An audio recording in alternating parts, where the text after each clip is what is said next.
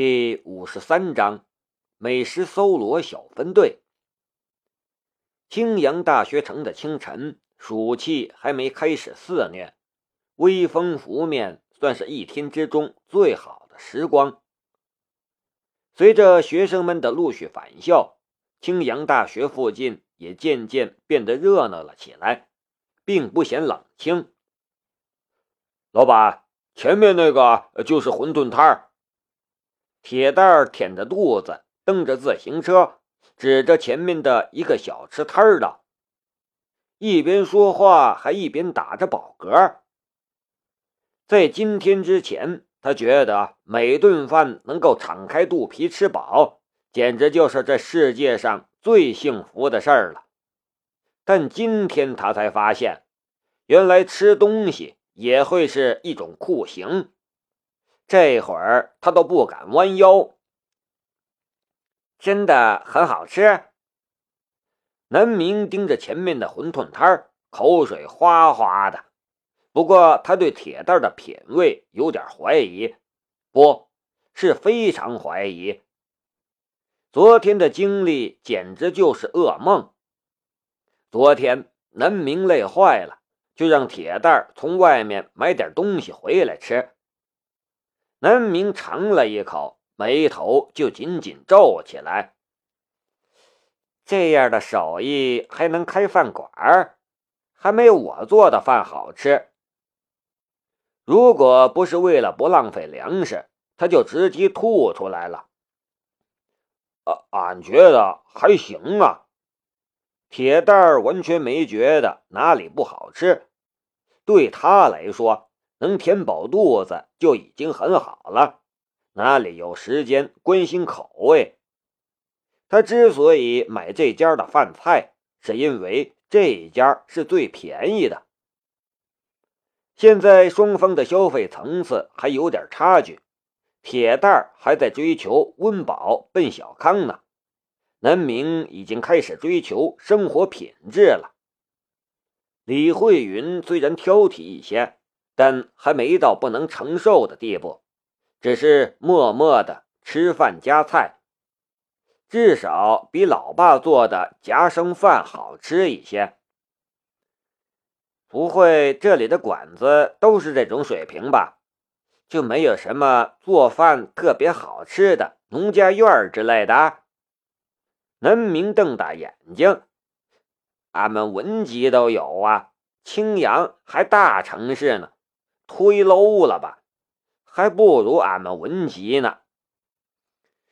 不说别的，就铁蛋儿你煮的茶叶蛋都比这个好吃二十倍。南明吃了几筷子，完全没感受到吃东西的乐趣，更别说补充能量了。因为热量的缘故，能量增长了那么一丝丝，从四七七涨到了四七二。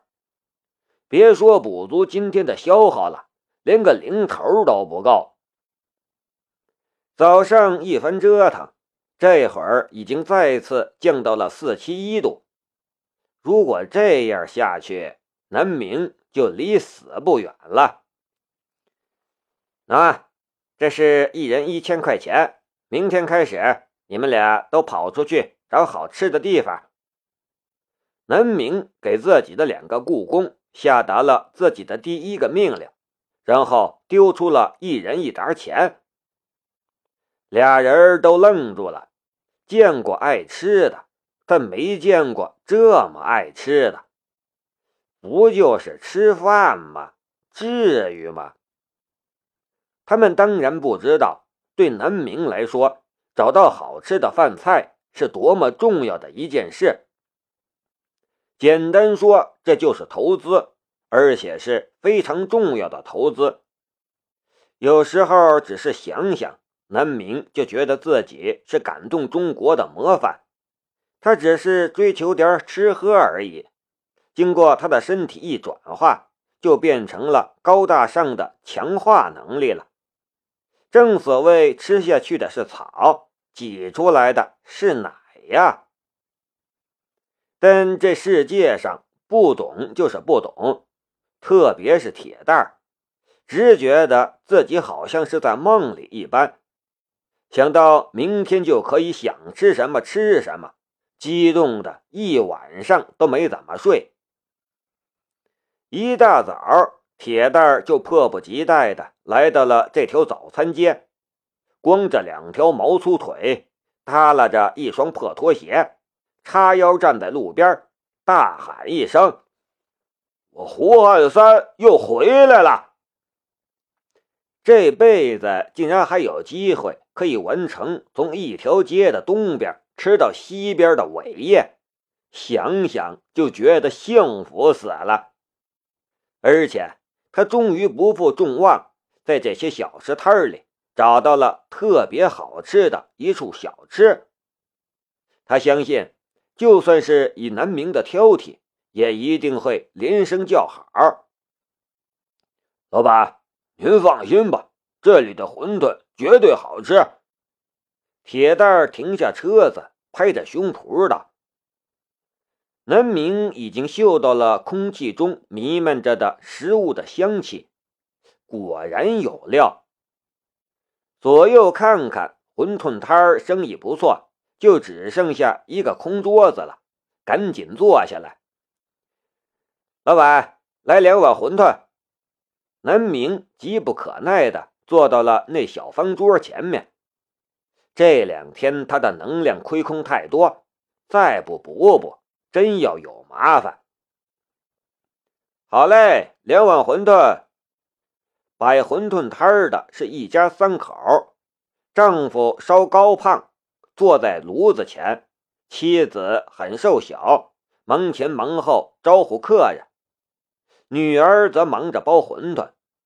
而一开始，南明还以为女儿其实是个大妈，盖因为她穿的实在是太老成，还在头上包了一条毛巾。等到他转过头来细声细气说话时，南明才发现，在那条毛巾下面其实是一张非常清秀的脸。馄饨一上来，南明不顾烫嘴，就先咬了一口。顿时满足的叹了一口气。馄饨的汤清澈明亮，看起来不带油花，但事实上却有一股扑鼻的清香，不知道是什么东西煮出来的，绝不是各种人工香精调配出来的气息。漂浮在其中的紫菜、虾皮儿散发着独特的香气，沉在碗里的馄饨。馅儿大皮儿薄，不像是有些馄饨，只是抹了一点馅料，用料很足，入口劲道滑嫩，那口感没得说了。来到青阳一天了，这才终于吃了一点像样的东西。昨天吃的那到底是啥呀？猪食也比那好吃啊！南明拿着勺子品着嘴里的馄饨，都快流泪了。一方面是感动，感动于自己终于又吃到好吃的东西了，这过程何止是曲折；一方面是缅怀，往日里一个庆老爷子就能把他养得白白嫩嫩的日子一去不复返，日后他也要和普通吃货一样。在街头巷尾苦苦寻觅了。青阳，大城市有啥好的？好吃不？不知道什么时候，卖馄饨的少女解下头上的毛巾，站到了南明的身边，笑眯眯的看着他，问道：“嗯，好吃。”南明连连点头，含糊道。这么好吃的馄饨，让他都顾不上说话。眼前的少女大概和南明差不多大，面色稍微有些苍白，看起来有点营养不良，身上穿着一件碎花的衬衣，像极了江南雨季中撑伞走过的小家碧玉。好吃就多吃一点。少女变魔术一般，从身后伸过来一只勺子，在南明的碗里又添了几个馄饨。啊啊，谢谢！南明瞪大眼，他有懒神傍身，饭量极大，馄饨自然是多多益善。卖馄饨的夫妇看到南明这个表情，心里都很不是滋味。这俩人是多苦的娃呀！刚才那个黑高个就一边吃一边哭，这会儿这个都快流出泪来了。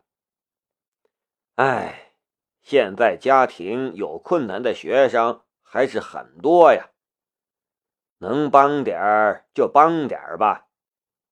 自家闺女就是好心。铁蛋儿在旁边直翻白眼儿，这真是一个看脸的世界呀！长得好看就是占便宜，就连买东西别人都多给几个。少女回去坐在小三轮车前继续包馄饨，不时还抬头看看这边。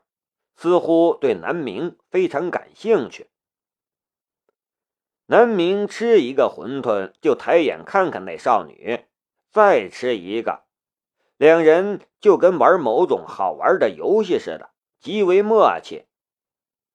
谁想到还没吃两口，就听到街角一阵喧哗，一个声音顺风飘来：“不好了，城管来了！”卖馄饨的一家三口立刻变了脸色，四周的几个摊贩也都开始急急忙忙收拾。女儿和妻子快手快脚的收拾摊子，但哪里收拾得及？丈夫也起身帮忙，这一起身，南明就看出来了，这位丈夫是个残疾人，也不知道是小儿麻痹还是什么。走路一瘸一拐的，一双拐就放在炉子旁边。刚才因为角度的原因，南明不曾看到。此时他拄着双拐，刚站起来，几辆城管车就停下了。前面是一个面包车，后面还跟着一辆小卡车。七八个城管下来，就直奔最边上的馄饨摊而来。怎么又是你们？最前面的是一个干瘦的汉子，穿着城管制服，上来就气势汹汹。不是说过这里不能摆摊了吗？上次可是警告过你们了，再看到可真要把东西没收了。然后对吃饭的食客挥手道：“都走，都走，收摊了。”食客们有的紧着吃两口。有的干脆就把馄饨丢下走人，还有的要了袋子打包，不到两分钟就没了人影儿。南明这里的两碗馄饨还热气腾腾，才吃了三四个，哪里肯走？走了之后哪里寻这么好吃的馄饨去？大哥大嫂，你们也别怪我们了，我前天就告诉你们了。再看到你们摆摊真要没收了，收走，都收走。城管队长指挥着城管分成几个小队，开始收周围的摊子。看到城管队员开始收拾他们赖以为生的东西，少女急得眼泪都出来了，死死抓住那张桌子，哭道：“你们不能拿走！”看到少女哭喊的样子，那城管队员犹豫了。看到南明这边还搞不清情况的，慢慢吃馄饨，撇开少女，跑到南明面前，敲敲桌子：“快走，别吃了。”现在都说要文明执法，他们倒是不敢动手了，但是嘴里却没怎么客气。这两碗馄饨我是付了钱的，不吃你赔我。南明头也不抬，又吃了一口。哎，吃个饭也都不安生。那城管瞪大眼，还真有点无奈。他们是城管，可管不到人家食客。而且这里是大学城，有些时候学生的能量还真不能小觑。这个群体太特殊了，还真不敢动粗。尽管他们中很多人之前也曾经是名牌大学毕业的，但现在身份变了呀。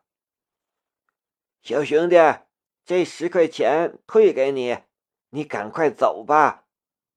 老板娘愁眉苦脸的过来，低声劝南明道：“南明叹了一口气，看来是真的吃不下去了。